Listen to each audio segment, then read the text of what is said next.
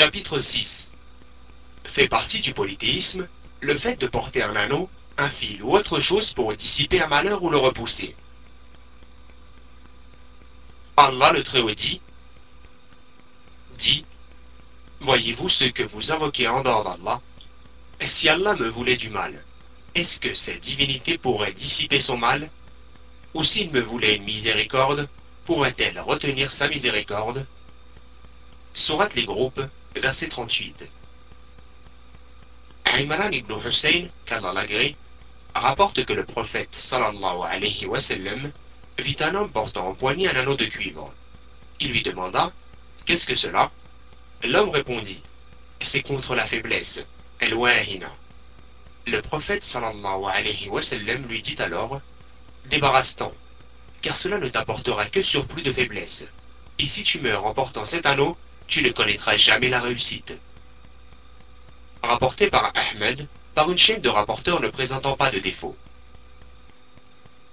L'imam Ahmed rapporte aussi d'après Uqba ibn Amir, qui attribue les paroles suivantes au prophète. Quiconque s'attache à une amulette, tamima, qu'Allah fasse en sorte que ses projets n'aboutissent pas. Et quiconque s'attache à un coquillage, wada'a, qu'Allah ne le laisse pas goûter le repos. Rapporté par Al-Hakim dans Al-Mustadrak. Dans une autre version du hadith, il est dit Quiconque porte une amulette a commis un acte de polythéisme. Rapporté par Ahmed dans Al-Musnad. Ibn Abi Hatim rapporte que Hudayfa, qu'Allah l'agrée, vit un homme porter au poignet un fil censé le protéger contre la fièvre. Hudayfa le lui arracha et récita la parole d'Allah. Et la plupart d'entre eux ne croient en Allah qu'en lui donnant des associés. Verset 106 de la Sourate. Les points à retenir. Premièrement, la condamnation sévère du port d'un anneau, d'un fil et autres pour les raisons précitées. Deuxièmement, si le compagnon était décédé en portant son anneau, il n'aurait jamais connu la réussite. C'est une preuve appuyant les propos des compagnons sur le fait que le polythéisme mineur est plus grave encore que les grands péchés. Troisièmement, le compagnon n'a pas été excusé pour son ignorance. Quatrièmement, l'anneau protecteur n'apporte rien de bénéfique dans l'immédiat, mais est plutôt nuisible. Car le prophète sallallahu alayhi wa sallam a dit Cela ne t'apportera que surplus de faiblesse. Cinquièmement, la condamnation avec dureté d'une personne agissant de la sorte. Le sixième point. La preuve évidente que quiconque porte ce genre de choses sera abandonné à son sort. Le septième point. La preuve claire que quiconque porte une amulette a commis un acte de polythéisme. Le huitième point. Porter un fil pour guérir de la fièvre fait partie du polythéisme. Le neuvième point. La récitation du verset par Hudayfa est une preuve que les compagnons utilisaient les versets révélés concernant le polythéisme majeur comme argument au sujet du polythéisme mineur, comme l'a cité Ibn Abbas dans la sourate La Vache. Al-Baqarah. Le dixième point. Porter un coquillage ou un dard contre le mauvais œil fait partie du polythéisme. Le onzième point. L'invocation faite contre quiconque porte une amulette. Cette invocation consiste en ce qu'Allah ne permette pas au projet de cette personne d'aboutir. Et celle faite contre quiconque porte un coquillage ou dard consiste en ce qu'Allah ne le laisse pas goûter le repos. Commentaire. L'auteur commence ici à expliquer le tawhid en expliquant son contraire. En effet, il est connu qu'une chose se définit et se distingue par deux choses, par son essence et par la connaissance de son contraire.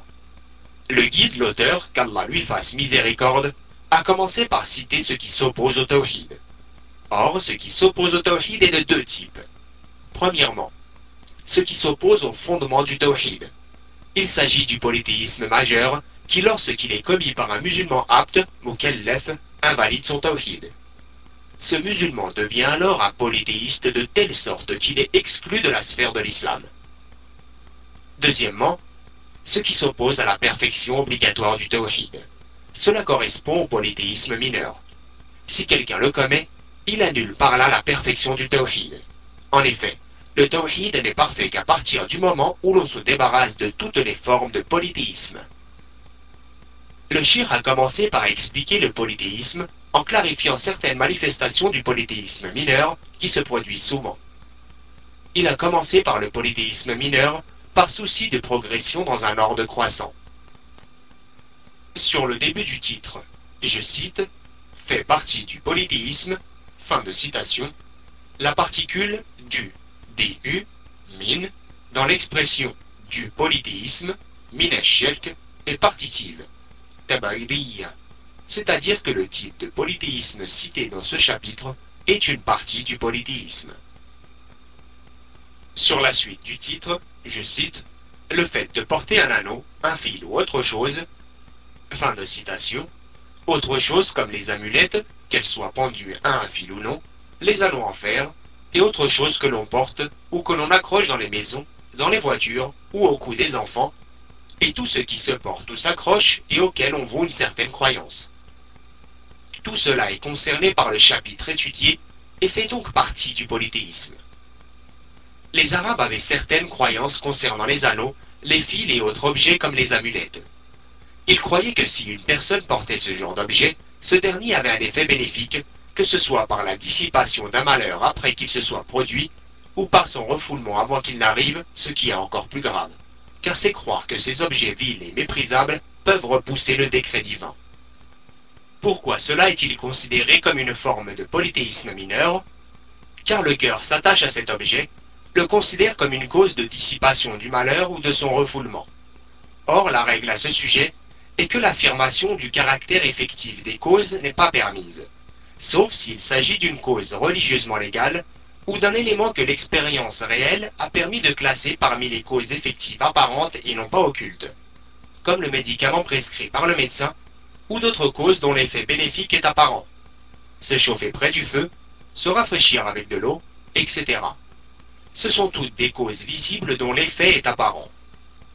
En dehors de cela, tous les types de polythéisme mineur peuvent devenir majeurs, en fonction de l'état de la personne qui les commet. Ainsi, quiconque considère que l'anneau ou le fil n'est pas une cause, mais provoque lui-même un effet, a commis un acte de polythéisme majeur, car il a conféré le pouvoir d'agir sur la création à autre qu'Allah. En résumé, le sujet principal de ce chapitre tourne autour de l'attachement du cœur à ces objets. Sur le sens de la partie du verset, dit Voyez-vous ce que vous invoquez en dehors d'Allah? Si Allah me voulait du mal, est-ce que ces divinités pourraient dissiper son mal? C'est-à-dire comment pouvez-vous reconnaître que le Créateur des cieux et de la terre est Allah l'unique, puis vous orienter vers un autre que lui dans l'adoration?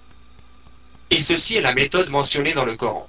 Il utilise comme preuve contre les polythéistes le fait que ces derniers renient l'unicité d'Allah en tant que divinité, alors qu'ils reconnaissent son unicité en tant que Seigneur. Le groupe verbal, vous invoquez, comprend le sens d'invocation de demande et celui d'adoration, qui sont deux des différents états des polythéistes. De plus, l'objet de leur invocation varie. Certains d'entre eux se tournent vers des prophètes, messagers et hommes pieux, d'autres adorent les anges, d'autres encore les étoiles. Certains s'orientent vers les arbres et les rochers, et d'autres encore adorent les statues et les idoles. Sur la suite et fin du sens du verset, je cite, si Allah me voulait du mal, est-ce que ces divinités pourraient dissiper son mal? Ou s'il me voulait une miséricorde, pourrait-elle retenir sa miséricorde? Fin de citation. Allah Jalla a rendu caduque la possibilité qu'ont ces divinités d'influer en bien ou en mal. Par voie de conséquence, il devient caduque de s'attacher à ces divinités qu'on croit jouir d'un rang auprès d'Allah qui leur permettrait d'intercéder auprès de lui. De plus, les prédécesseurs, Salaf, mentionnent les versets concernant le polythéisme majeur pour refuter le polythéisme mineur. Leur point commun étant le fait de s'attacher à autre qu'Allah Si donc l'attachement à un autre qu'Allah est caduque pour le polythéisme majeur, il l'est a fortiori pour un moindre polythéisme. D'autre part, la pierre angulaire du verset est la réfutation qu'un autre qu'Allah ait la capacité de nuire ou que cet autre ait la possibilité de dissiper, sans la permission d'Allah, un mal provenant de lui. Et c'est pour ce même concept à savoir l'attachement à ce qui nuit et ce qui est bénéfique, que le polythéiste s'attache à ses anneaux ou fils. Imran ibn Hussein, qu'Allah rapporte que le prophète sallallahu alayhi wa sallam vit un homme portant au poignet un anneau de cuivre. Il lui demanda Qu'est-ce que cela? La question Qu'est-ce que cela? est en fait une sévère condamnation. L'homme répondit C'est contre la faiblesse, al-wahina. Al-wahina est une maladie qui affaiblit le corps. Le prophète sallallahu alayhi wa lui dit alors Débarrasse-t'en. Ceci est un ordre. Ainsi, si la personne à qui l'on s'adresse obéit aux ordres, on les lui moralement, sans réprouver le mal par la main. Débarrasse-t'en, car cela ne t'apportera que surplus de faiblesse. C'est-à-dire que si cet objet a un quelconque effet, il ne peut être que néfaste pour le corps. En outre, ses effets sont également néfastes pour l'âme et l'esprit, dont la force d'opposition à l'infirmité et la maladie est affaiblie par l'attachement à cet anneau. C'est d'ailleurs l'état vécu par tout polythéiste, qui ne cesse de se mouvoir d'un mal vers un autre plus grand encore, même s'il croit y trouver un quelconque effet bénéfique. Puis le prophète sallallahu alayhi wa sallam a dit Et si tu meurs en portant cet anneau, tu ne connaîtras jamais la réussite. La négation de la réussite peut signifier deux choses ici. Premièrement, il s'agit de la réussite absolue, c'est-à-dire le fait d'entrer au paradis et d'être sauvé de l'enfer. Ceci concerne les personnes commettant un acte de polythéisme majeur en croyant que l'anneau de cuivre ou le fil suspendu peuvent être bénéfiques indépendamment de la volonté divine. Deuxièmement, la négation dans le hadith porte sur le caractère total de la réussite. C'est lorsque l'on attribue la causalité à une chose qu'Allah n'a pas décrétée être comme telle, que ce soit du point de vue légal ou du point de vue du destin. Cela concerne les personnes commettant un acte de polythéisme mineur. L'imam Ahmed rapporte aussi d'après Uqba ibn Hamir qui attribue les paroles suivantes au prophète. Quiconque s'attache à une amulette, qu'Allah fasse en sorte que ses projets n'aboutissent pas. Le terme s'attacher englobe le fait de s'accrocher l'amulette au cou, mais aussi l'attachement du cœur à l'objet. Ainsi, cela concerne ceux qui portent une amulette à laquelle le cœur s'attache. Le prophète sallallahu a dit Quiconque s'attache à une amulette, tamima, qu'Allah fasse en sorte que ses projets n'aboutissent pas. Le terme tamima englobe les colliers et toutes les choses qui s'accrochent au cou afin de repousser le mauvais œil, les maux, la jalousie et autres malheurs. Le prophète, sallallahu alayhi wa a donc invoqué Allah contre cette personne en lui demandant de faire en sorte que ses projets n'aboutissent pas. En effet, l'amulette, tamima, se nomme ainsi car on lui confère le pouvoir de faire aboutir les projets. C'est pour cela que le prophète sallallahu alayhi wa sallam a invoqué Allah contre l'homme pour qu'il ne les fasse pas aboutir. Et quiconque s'attache à un coquillage, wada'a, el wada'a ou wada'a est une sorte de coquillage que l'on s'accroche au cou ou au bras pour repousser le mauvais œil et autres calamités. Qu'Allah ne les laisse pas goûter le repos, c'est-à-dire qu'Allah ne lui permette pas de connaître la tranquillité, la paix et la quiétude en raison de son polythéisme. Ibn Abi Hadim rapporte que Hudayfa, qu'Allah l'agrée, vit un homme porter au poignet un fil censé le protéger contre la fièvre. La particule min, dans l'expression min al-humma, signifiant contre la fièvre, est justificative, c'est-à-dire que l'homme portait ce fil pour dissiper la fièvre ou s'en protéger. Hudayfa le lui arracha. Ceci prouve qu'il s'agit d'un grand mal qu'il est obligatoire de réprouver et d'anéantir. Les prédécesseurs, Salaf, ont dit au sujet de la parole d'Allah le Très-Haut, je cite le début du sens du verset, et la plupart d'entre eux ne croient en Allah. Fin de citation. C'est-à-dire ne croient au fait qu'Allah est le Seigneur, qu'il est celui qui octroie la subsistance, qui donne la vie, la mort, en signifiant par là qu'il croit en l'unicité d'Allah dans sa seigneurie. Sur la fin du sens du verset, je cite, Qu'en lui donnant des associés. Fin de citation. Qu'en lui donnant des associés, c'est-à-dire dans l'adoration. Ainsi, la croyance en l'unicité de Seigneurie ne suffit pas pour être sauvé du châtiment éternel d'Allah, mais il est indispensable aussi d'unifier Allah dans l'adoration. Ce verset est une preuve concernant le polythéisme majeur, or l'auteur a fait la remarque suivante.